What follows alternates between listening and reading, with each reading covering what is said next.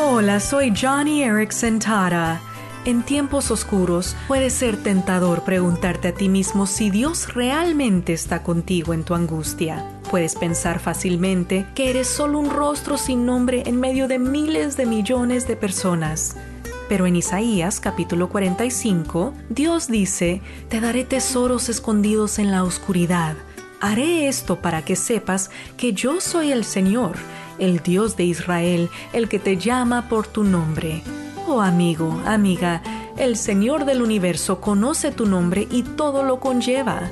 Él sabe el número de cabellos en tu cabeza, todos tus pensamientos, los planes para tu día e incluso ha recogido cada una de tus lágrimas. Dios no está a la distancia. Él no es indiferente o insensible.